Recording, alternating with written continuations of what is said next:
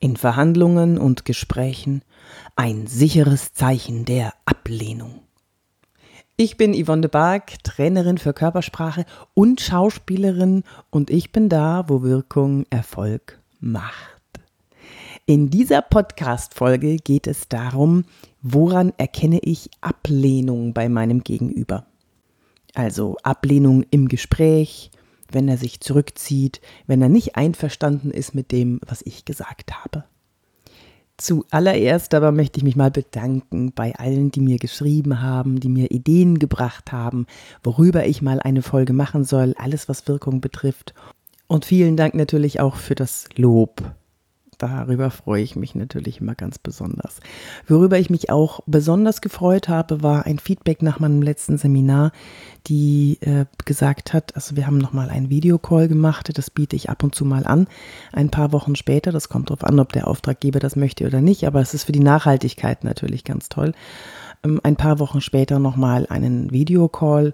Da gibt es nochmal individuelles Feedback zu dem, zu der Präsentation, die die ähm, Teilnehmer gehalten haben oder wie sie sonst sich in den Übungen angestellt haben, wie ihre Wirkung war, wie ihre Wirkung beim ersten Eindruck war, als ich sie kennengelernt habe und äh, wo sie die ein oder andere Schraube drehen könnten, wenn sie wollten, weil es ist ja so, du kannst wirken so, wie du willst.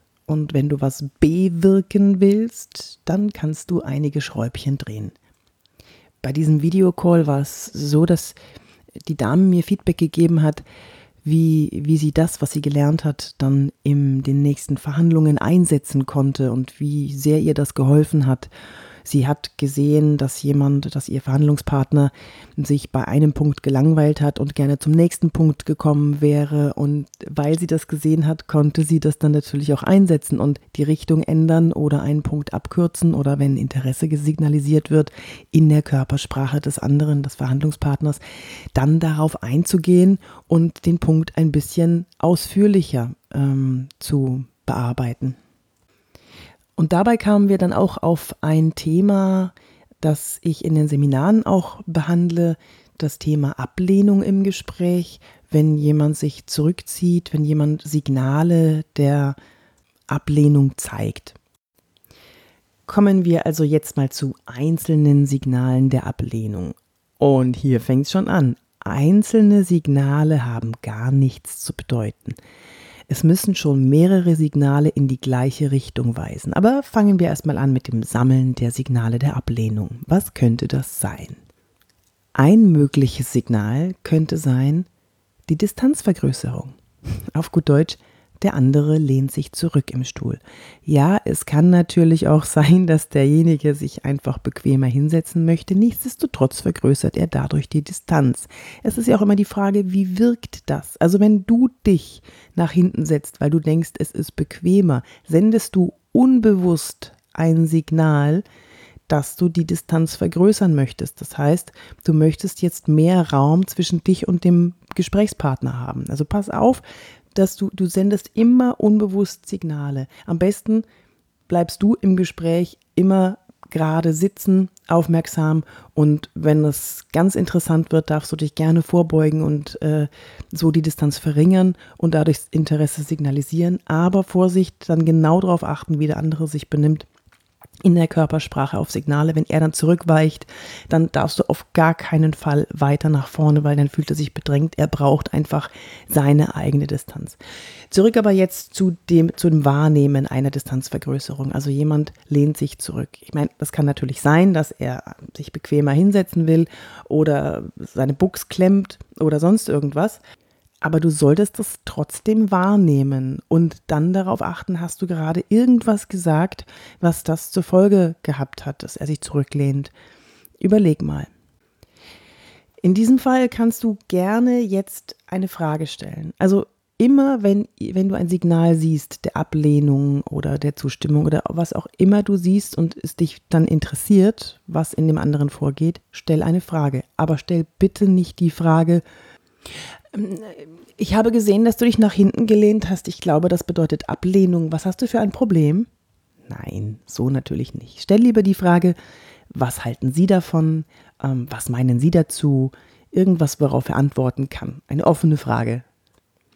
Ich werde zu diesem Zurücklehnen in nächster Zeit auch mal einen, einen Videopodcast machen, beziehungsweise ein Video, ein YouTube auf Video, äh, in dem ich erkläre, wie Videocalls gemacht werden. Also was, worauf man achten muss, worauf du achten kannst, um einen guten Eindruck zu machen bei einem Videocall. Weil ich habe so viele Videocalls in letzter Zeit gehabt und es, es graut mich zu sehen, dass da manche haben den halben Kopf abgeschnitten und manche da sieht man nur die Augen blitzen, weil sie die Kamera nicht richtig eingestellt haben.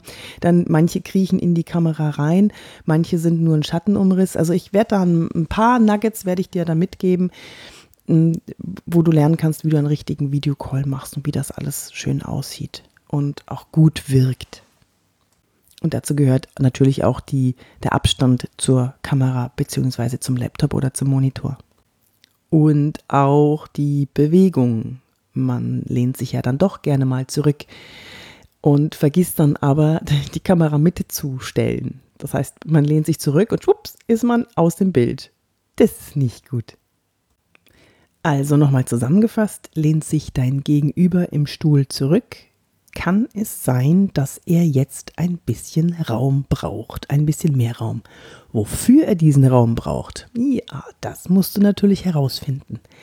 Es gibt aber noch ein zweites Signal und das ist das berühmte Arme verschränken. Arme verschränken bedeutet Verschlossenheit.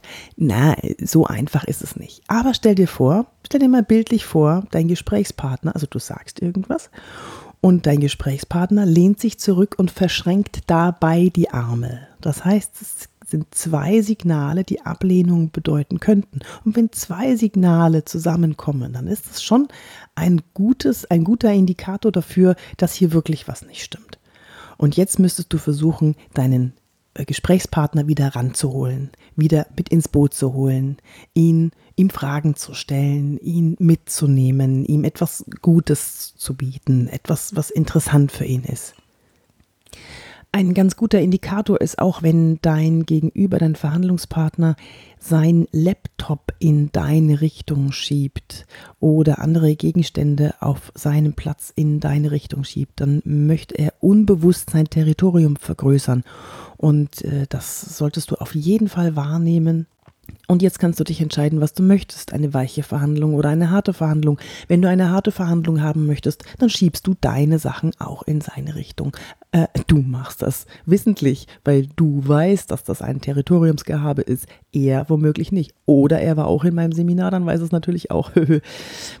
Oder du möchtest eine weiche Verhandlung, das heißt, du möchtest äh, Freund mit ihm sein und möchtest ihm ein gutes Gefühl geben, dann müsstest du jetzt versuchen, ihn da abzuholen, wo er ist und herauszufinden, wo sein Problem steckt, wo sein Schmerz steckt das waren jetzt also drei Signale der Ablehnung. Das eine das Zurücklehnen, das andere in Kombination mit Arme verschränken. Wobei Arme verschränken kann auch immer etwas mit Bequemlichkeit zu tun haben.